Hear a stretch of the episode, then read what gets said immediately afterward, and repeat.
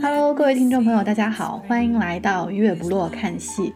月不落看戏是一个由横跨三大洲、五个时区的戏剧实践者共同制作的文化艺术类播客。在这里，我们聚焦各地好戏，关注剧场议题。我们拒绝盲目共识，鼓励意见分歧。我们希望观点的交锋能让更多人走进剧场。在不同的时空，月亮出生的时候，我们剧场见。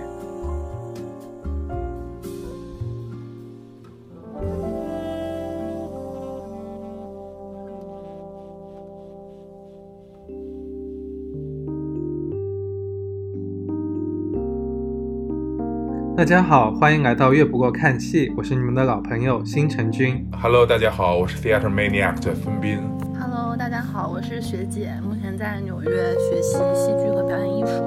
呃，大家好，我是梦婷，我在伦敦研究和创作当代表演和剧场。Hello，大家好，我是罗莉，力量的力，我是一名表演艺术编辑，现在在广州本地运营一个公共艺术节。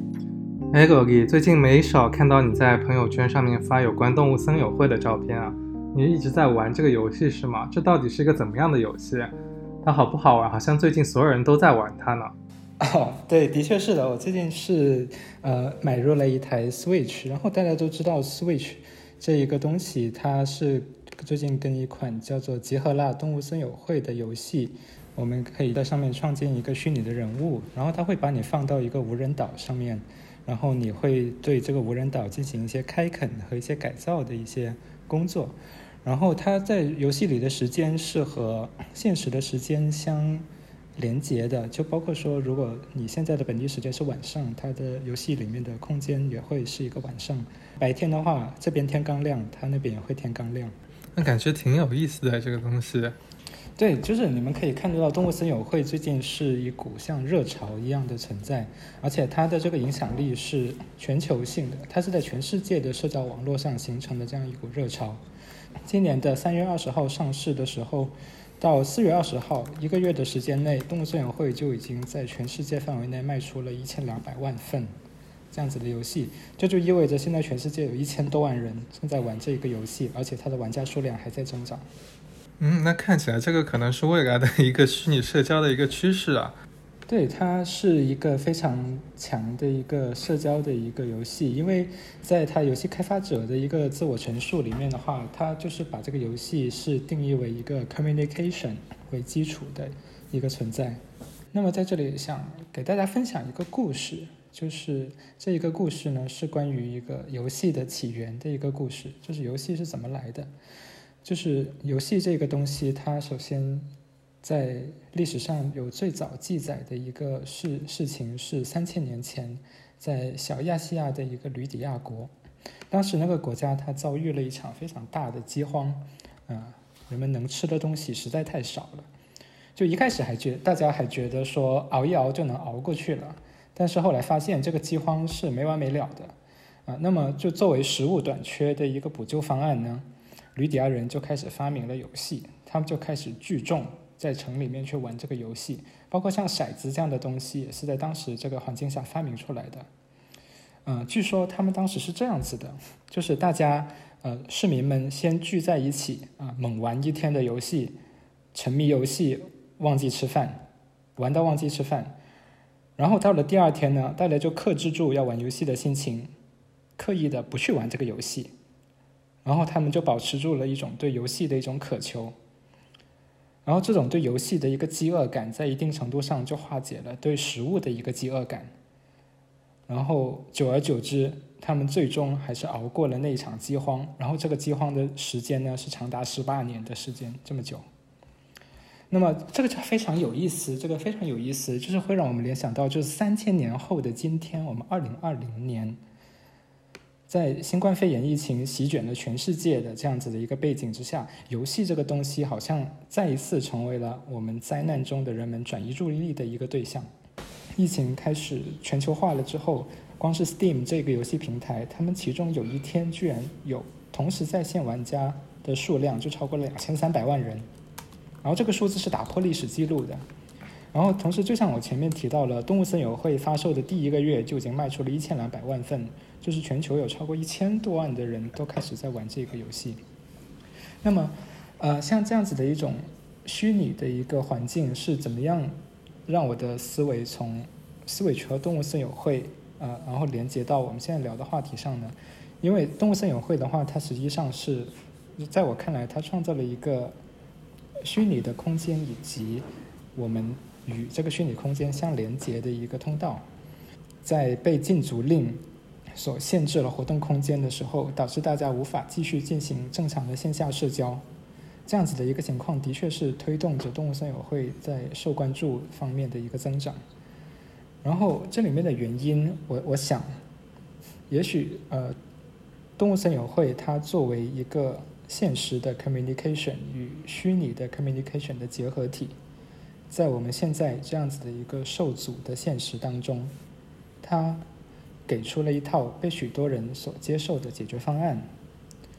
那那我想问一下，就是说你对动物森友会它造，就是它在网络上面造的、营造的一个公共空间的氛围，你觉得它的参与，你自己的一个感受，你自己的体验是怎么样的呢？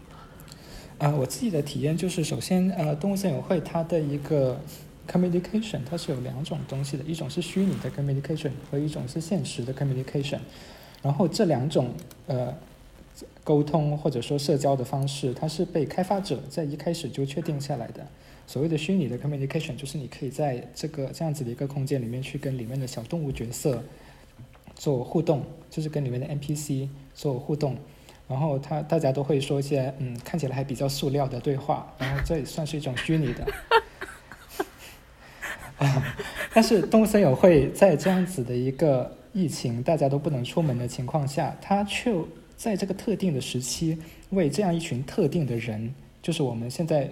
所有不能出门进行社交的人，为这样一群特定的人，他提供了一个非常特定的一个交流方式，就是你可以在游戏里面实现真正的好朋友过来你这边参观拜访，然后你们真人和真人控制着自己的阿凡达，在这样子的一个虚拟空间里面。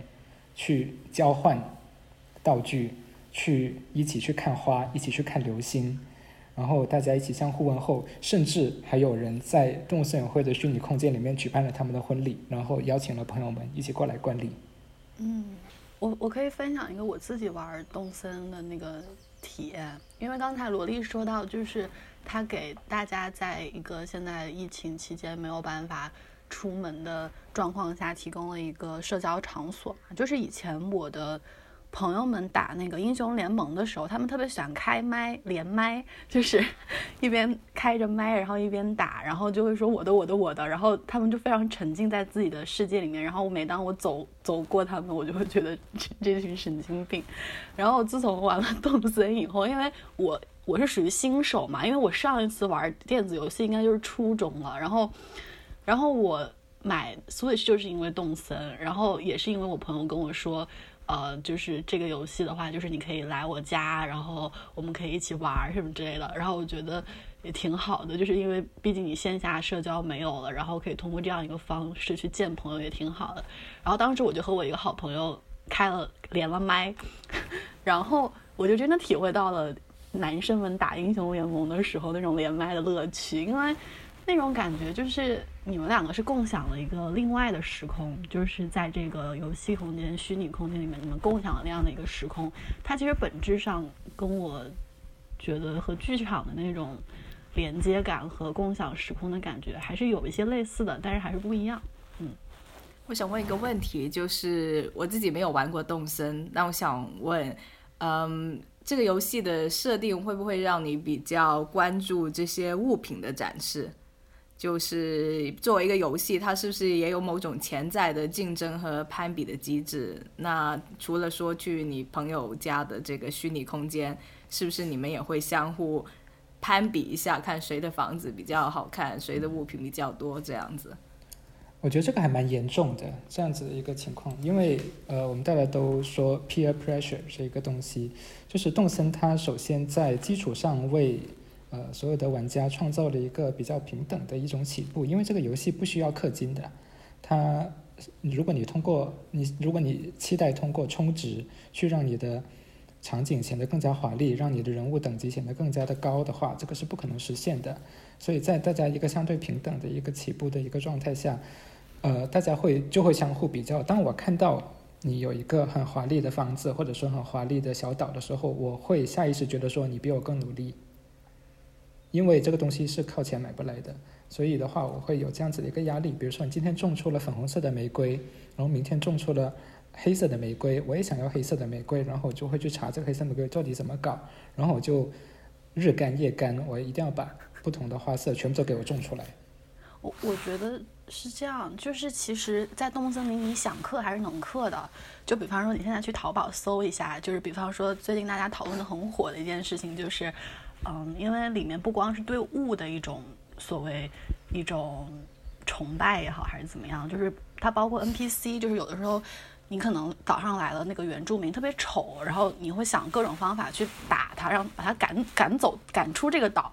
然后呢，在淘宝上你就是可以花一千块钱买一个特别帅的小猫，然后让它 来到你的岛上。所以说这种，所以说如果你还有是就是说好像是花多少钱，它还有套餐，就是说。呃，可以保证那个你的这个这个房子在多少期间、什么期间内可以扩大到一个什么程度？就是我觉得动森这个游戏的话，就是说如果你非要要去氪，你也是能找到法子氪的。但是我觉得它比较好的一点就是，它毕竟是个弱连接的一个一个游戏，也就是说，你其实可以玩这款游戏，你压根儿就不上人家家的岛，你压根儿就活在你自己的岛上，这是一个完全可行的一个游戏的一个玩法。然后我觉得。因为我其实上别人岛次数就两次，然后我当然第一次去的时候，我也会觉得有一点压力。但是事实上，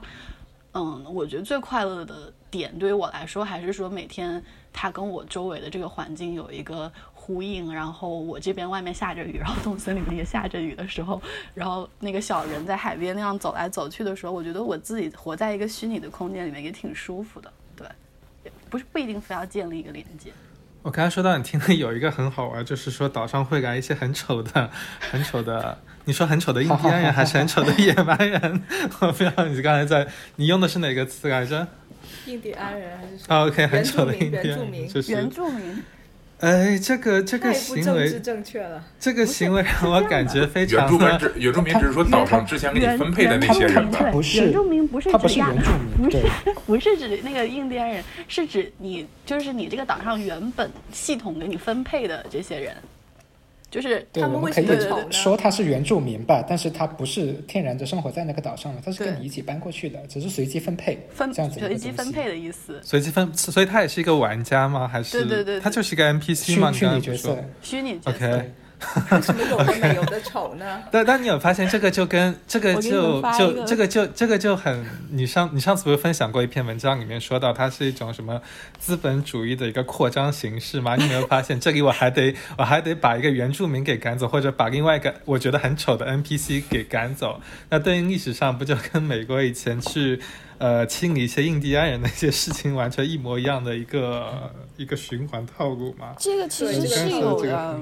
因为我我我就是你们就是呃就是玩的时候，可能有的时候你们岛上的那个资源不是不够嘛，然后你可以去呃去那个就是兑换机上兑换一个礼数，然后你可以去外岛上挖资源挖矿，然后你知道如果对如果你知道如果是你自己岛上你去敲石头挖矿的时候。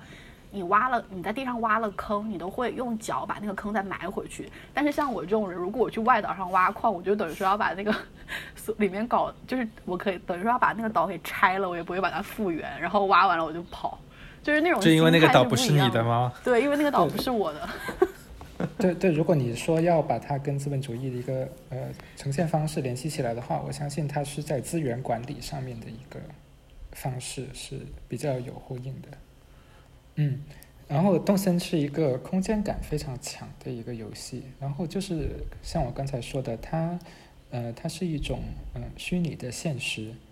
它可能不一定是虚拟现实，但是它是一个虚拟的现实。它这个虚拟包括两种层面的虚拟，它第一种是空间上的虚拟，它就是可以在线上给你创造了一个大家好朋友们一起跑来跑去，大家一起呃打架的一个空间。然后第二种虚拟的话，它就是把现实生活中的一些矛盾，它依然能够在游戏中被呃被比较完好的转移。就像我之前说的，大家的一个攀比和一个朋辈的一个竞争压力，这样子的一种东西。所以，如果我们想从虚拟的角度去说的话，我相信这两个角度是比较值得参考的。其实有很多朋友最近呢也想让我去买一个 Switch，然后跟他们一起玩，但是我跟他们回答就是说，我想等一下 PS 五，因为你们知道，就是上一代的话，PlayStation Five 其实是有一个 VR 的小眼镜的，可以戴在眼部，然后做一些实时的虚拟互动游戏。这个东西出来到现在的话，应该已经将近四五年左右了吧。然后据说明年 PlayStation 的话会出它的第五代，同时它的 VR 呢也会出它的第二代。那我个人对它的第二代产品呢还是非常期待的，因为我觉得在四五年的一个科技演化当中呢，它的技术会变得慢慢成熟。那前一阵子呢，我也参加了一次呃新科技的研讨会。里面的主讲人给我们展示了一张新科技的发展趋势图，其实讲到说 VR 现在呢，它已经刚刚过了自己的一个幻象破灭期，因为你们知道，在前几年的话，VR 因为它表现不是很好，所以很多人对它的期望值大大的降低了。那么现在它进入一个缓慢的上升阶段，而且我觉得随着 5G 技术的一些成熟吧。它的应用场景应该会变得越来越多，越来越被我们可以接受、可以使用。那我们今天在座的人里面，只有孙斌孙老师，你家里是有 VR 的，对吧？那你使用它的感受是怎么样的？你觉得它好玩吗？对，其实就我现在家里边有一个 Oculus Quest，它应该是去年或者前年年底出的这么一个 VR 眼镜嘛，它是。把以前那些需要和电脑联机的 VR 眼镜，然后现在里面塞上了一个手机的 CPU 芯片，然后它在前面有几个摄像头来捕捉你的位置，这样你就可以完全戴着那个眼镜，然后完全无线的玩游戏了。因为我呢，其实是在四五年前第一次接触到的 VR，当时是偶然逛到了一家微软的专卖店，然后它里面有一个 VR 的眼镜，然后也是接着它那个性能很强的游戏电脑。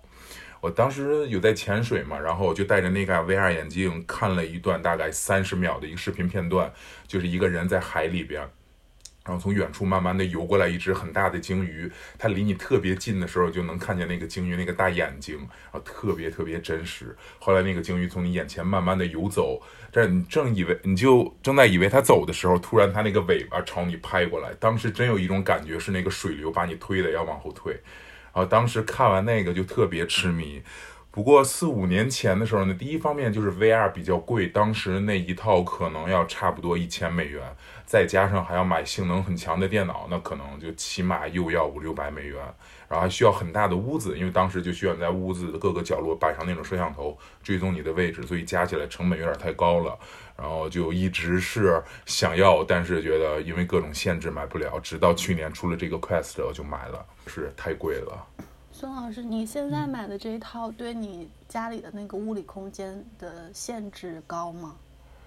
嗯没什么限制，就取决于你干什么了。因为如果玩游戏的话，对于某些你不需要动脚的游戏，就是站在那里需要挥动手臂的游戏，它只需要你这么大概一两平米的空间，就不让你手打到墙的就行。然后对于那种需要动的游戏，可能就要稍微大一点地方。但是它这个眼镜可以在玩之前，在地面画一道虚拟墙，就是你在设置的时候可以看到外面，然后在地上把你的什么沙发呀、柜子的这些东西弄成一面墙挡住。这样在你玩游戏的时候，然后手离的那个墙很近的时候，它那个墙就会显现出来，你知道前面不要动，就前面有柜子或者什么的。你讲这个让我想起我去年在上海的时候，我就是去那个体验馆里玩了一次。这种，然后它对空间的要求挺高的，大概那个房间里面，我一个人进去以后，大概是十十个平方米吧，而且是纯空的地方，就是什么都没有。然后我觉得我像个傻子一样，因为 他戴的那个头盔顶上是顶掉到那个，好像就是我我我的那个身体是并不是完全的我可以控制的，就是我穿穿上这些装备以后，我感觉我像个那个人形木偶一样。在那里面走着，就是体验感，我觉得有一点点不是特别好。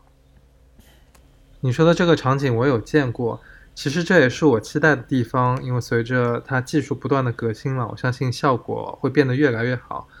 然后今天这期节目其实让我比较感兴趣的是 VR 跟戏剧的一个结合，因为在两年之前，其实我在巴黎有看过一部有关于 VR 的戏，那部戏是关于一个病人的。然后作为观众的话，你进了剧院以后是躺在一张床上，戴上 VR 眼镜，你所看到的呢就是一个病人的视角。然后在医院里面会有亲人的家属，包括医生或者护士啊。会来照看这个病人，他们会触摸这个病人的身体。从我这个视角看出去的话呢，我会发现我的身体是被一个演员的身体给替代了，所以那不是我的身体。但是很好玩的是，VR 好像把这个外人的身体跟我融合了，那以至于当病人的家属或者医生去触碰他的时候呢，我的大脑也会给我一个信号，告诉我好像我的身体是真实的被人触碰的。会有一种若有若无的感觉在我的脑海里出现，那是很有意思的一个体验。这个让我想到，你们知不知道？呃，有一个很有名的心理实验吧，叫那个橡胶手实验。你说的这个就是呃，和那个原理是类似的。那个实验它大概的操作方法就是，呃，把把你的手遮起来，但是旁边放一个假手，一个橡胶做的假手。就你自己看不到自己的手，但是有一个实验人员，他就同时用一个刷子或者什么，就同时呃摩擦你的你的真手和假手，但是你实际看到的是假手。但你在你看到那个你的假手被这个摸的时候，被这样摸的时候，你慢慢的大脑就开始有一种 association，就觉得那个假手、那个橡胶手才是你真的手。所以，对你刚刚说这个这个这个演出，就让我想到了这种，嗯，人的人的意识和我们的这些身体器官的联系，怎么样有一个延伸？对，会让我还联想到另外一个实验，就是当一个受受就是受试验者，他戴着一个眼镜，他看到的一个。场景是一个从他脑后脑勺的摄像头拍到他的一个人的背面，然后在在在那一个场景里面呢，有个人戳了他的后背一下，然后就会有一种灵魂出窍的感觉，就是在这个接受到了触摸的信息和看到自己看不到的角度，就是自己的。后脑勺和后背这一个角度去看的时候，就会有一种灵魂出窍的感觉，非常神奇。我知，我觉得我知道你在说，是是这个人做的实验，对不对？掏出了一本书，这是一个德国哲学家，他叫 Thomas Mazinger，然后他也他和很多神经科学家有有这个呃嗯。合作研究，然后你刚刚说的那个戴着 VR 眼镜，然后然后有灵魂出窍的感觉，也是也是他这个其中的实验之一。还有一个就是让人躺在那个核磁共振的那个什么里面，然后就通过你就躺在里面，然后你的意识控制着远方的一个机器人还是什么，就让它向前、向左、向右，然后慢慢的你就觉得你就变成了那个机器人，就是这样的一种又。呃，again，又是一种你的意识以及你意识对应的身体部位，通过这种技术产生了一种转移。哎，所以他脑子里面只要想就是这个机器人向左向右，这个机器人就会向左向右吗？对。它是在真，它是有真的就是连接它脑脑电波的仪器吗？对对，在就就那个那个叫什么核磁共振。这让我想到什么？以前的新世纪福音战士啊。里边的那些战士们不是都浸在羊水里面，然后脑上也是贴有两个芯片，要控制一个很大的机器人去拯救世界嘛？嗯，但是我很气，我很我更加好奇的一点就是，其实这种科技啊，跟我们的戏剧结合起来会有一个怎样的效果？因为你知道，其实，呃，最近因为疫情的原因，所以世界上面大多数的主要剧院都是关闭了嘛，所以我们不可以进行一个现场的观剧体验。那同时呢，嗯。又有很多线上戏剧同时也上线了，那不管是一个录播的形式，还是一种现场直播的形式，都有给到我们。那同时还有一些呢，嗯，就是有关于 VR 的一些新创作，我个人对这个比较感兴趣。当然，也有很多的反对声音出现嘛，认为说戏剧是一定要在一个现场，然后让一些人聚集在一起现场观看的这么一个理念在。但我又同时又会想，就是说，如果戏剧按照他刚才所说的是一种公共参与的话，那我们。是不是也可以把网络看成一个公共场所、一个公共空间呢？那么，如果我们可以把网络看成一个公共空间的话，那在这线上发生的一些戏剧，或者说一些公共行为或者一些表演行为，为什么我们不可以把它看成戏剧呢？对，其实像我在玩我这个 VR 的时候，它里面有一款可以说是游戏或者叫 App 吧，它叫 Big Screen，然后它的。嗯，它的目的呢，就是让大家一起去一个虚拟的电影院看电影。像刚才提到弱连接和强连接，我觉得这两个很大的一个区别就是它到底有多大的仿真性。但是在这个 Big Screen 的这款 App 里边呢，就是你一进游戏，你先去到一个大厅，然后有电影院可以选。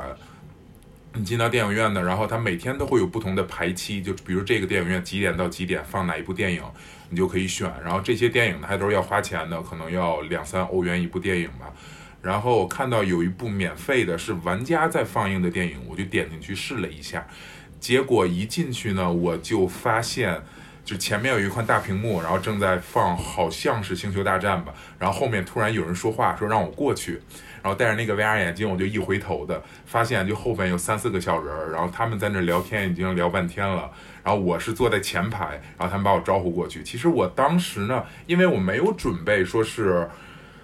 大家就进了这个电影院之后，大家就能和就玩家之间就能对话，所以我当时就觉得有点也不叫害怕吧，就很突然的就觉得有一个人突然来到你身边，这就然后我就把这个东西给关了。但是我就觉得。这个的临场感做的还是非常好的，因为电影院和剧院其实在设定上面还是很像的。然后前面有人在放，然后后面有人在，可能可以在讨论，可以在安静的看。我甚至可以想象，就是在看电影的时候，如果电影院坐满了人，然后后面有人在说话，你可以就是转过头去大喊说你不要说话了。那这些都是在游戏里面可以实现的。这个对我来说，其实。不说剧院嘛，但我觉得在这个游戏里边已经能超过百分之九十替代我去真正电影院的感觉了。我觉得这个对我来说就是有很强的这个临场感的东西。戏剧它可能不光是临场感，但是如果我们只提临场感这一部分的话，我觉得在比较近的将来，VR 是完全可以实现这个东西的。嗯，但是这个会让我想到一个东西，它就是。呃，本雅明他的那个很有名的概念就是光晕，aura，就是对于呃表演艺术这个这个东西来说，光晕的存在感是非常强的。就是最有名的一个例子，就是说，呃，何为表演艺术的光晕？就是当我们在现场听一个音乐会的时候，就是我们可以听到呃一个交响乐团，它几十上百件乐器，它同时奏响出，同时奏响出音乐的时候。呃，整个音乐厅里的一个空气，它会变成一个相连的一个气场，就会感觉到像像是呃空气在震动，又或者说是这样子的一种震震动感萦绕在你的身边，然后把你包裹起来。然后呃，其实本雅明他这一个光晕呢，他马上又举了一个反例子来说，这个光晕是如何消失的。就是他在可技术复制时代的艺术作品这样这样一篇文章里面，他就说，呃，当一段音乐或者说一支乐曲，它被录制成 CD 进行复制贩售的时候，这样子一个现场感的光晕就消失了。意思是你在家里听 CD 的话是没有办法感受到这个 aura 的存在的。嗯，就是刚才萝莉说到光晕这个，是因为它的消失是因为机械复制嘛？那比方说像我们刚才讨论的那个孙老师那个例子，如果在那样一个呃被构建出来的线上的一个表演空间里面，那场演出它就像真实我们在现实生活中看到的演出一样，它就是只发生一次，也是无法复制的，也是一个。就是无法复制，然后无法重来的一种存在呢？那那个时候光晕还在吗？对，这就是我接下来想呃和大家这样子开放讨论的一个东西，就是呃本雅明他把光晕是定义为一种你可以离得很近，但是却是有一定距离之外的一种无与伦比的意境。呃，他对光晕的这个东西的要求，或者说他对艺术品这个东西的要求，这个艺术品可以是一个物件，是一个画，是一个件雕塑，也可以是一个表演艺术现场。它在距离上面的话是有要求的，但是你离这个艺术品的远近，它这个远，它不是指的是一种空间的距离，而是更多是在感性层面的一种感受上的一个距离。然后这样的距离的话，它会产生一种神性在里面。然后它会导致了一个什么结果呢？它会给出一个结果，就是说你会有一种体验，同时你和艺术品之间的这个距离，它是没有办法被克服的。嗯，其实以我这个工科的工科生的角度来看呢，我觉得现在一切的不完美都是技术的局限造成的。像现在大家在谈论艺术，嗯，从一方面来说，不就是说在做仿真机器人的时候。因为现在很多日本的厂商已经放弃了把机器人做得越来越像人的这一点，起码外表不就不朝这个方向努力了。因为在多年前，他们已经发现了，在这个机器人，比如它的面部很像真人的时候，其实让让。让我们看起来是非常恐怖的，因为我们在看到一个很像真人的时候，第一反应他是一个真人，但是又会发现他有很多不像真人的点，比如说他笑的时候，然后眼睛没有眯起来，这些很微小、这些很微妙的点，因为这个机器人没有做到，所以让我们大脑里边产生了一种抵抗，就觉得这个东西太恐怖了。呃，对，那种感觉。对，然后这个呢，我就想，其实它也是一种。技术上的不完善导致的，然后说到戏剧或者说艺术上的这些无法复制、无法实现，我觉得其实等科技发展到那个部分都可以，因为有一个思想实验嘛，就缸中之脑，也就是说我们现在不能确定我们所认知的一切东西是不是真实存在的。比如说你觉得，比如我有手，然后手放到火上这个疼会疼，但是你有手这一点或者放到火上的这个疼痛感。其实传递到你的脑中都是一种电信号，然后你就不知道这个电信号是不是你现在正是你的大脑泡在一个水缸里边，然后给你发射了一个你手会疼的电信号导致的。那等我们技术发展到一定的程度，就是说不一定能证实我们是缸中之脑，那可能我们能造出一个缸中之脑来的时候，那任何的这种感性的东西其实都可以被复制出来。那我觉得，当到时候讨论戏剧，然后讨论虚拟还是讨论现实，好像意义就没有很大了。就任何现实都可以被虚拟弄成现实。哎，你说到这个点，我倒想可以想到，呃，相对的另一个点，就是它这个科技的这个 VR 科技的一个用处，在 accessibility 方面，它是不是给一些？比如说不方便移动，不方便，不管是因为疫情或者是因为残疾不方便移动的人，提供了更多的呃 access 的空间。因为通过这些呃仿真拟真的技术，你可以去到另一个空间。比如说呃，我不知道你们有没有没有看过一个作品叫《To the Moon》，是 Laurie Anderson，还有一个。呃，台湾艺术家呃做的那那个台湾艺术家叫什么？不太记得，就反正是叫 To the Moon，然后它大致就是呃呃让你戴那个眼镜，还有手柄，然后你在那个作品里面你就呃遨游太空了，而且它效果做的非常的好，就真的给人一种自由的解放的感觉。但你要如果没有，如果他们没有设计这个体验，那我觉得我一辈子也不可能 去有这种太空人穿梭宇宙的体验。所以我觉得这也是一个例子，可以说明这个 VR 科技怎么样给我更多的 accessibility。好了，以上就是本期月不够看戏的所有内容。下期我们会继续今天的话题，来聊一聊 VR 技术在剧场应用当中的一些期待与忧虑。如果你喜欢我们的频道的话，请订阅我们或者告诉你的朋友。我们下期再见。月不过看戏，让我们在月亮出生的地方剧场见。拜拜。那他就有说到过，其实最好的 VR 肯定不是通过上述的三个东西实现呢，而是真的通过像孙老师所说的一种电信号的刺激。这种刺激的方式，其实在《黑镜》里面有一集就已经用到过。它是把一个呃电信号刺激贴片贴在一个人的太阳穴这边，然后这人会看到很多不同的图景。那杰伦·阿尼尔说，未来的 VR 甚至可以通过这个技术将。男人和女人的一个身体进行一个置换，这样子的话，我们甚至可以去逾越一个性别，去探索一些另外的体验，也是非常也是非常有商业前景的想法。好了，以上就是本期月不够看戏的所有内容。下期我们会继续今天的话题，来聊一聊 VR 技术在剧场应用当中的一些期待与忧虑。如果你喜欢我们的频道的话，请订阅我们或者告诉你的朋友。我们下期再见。月不过看戏，让我们在月亮出生的地方剧场见。拜拜。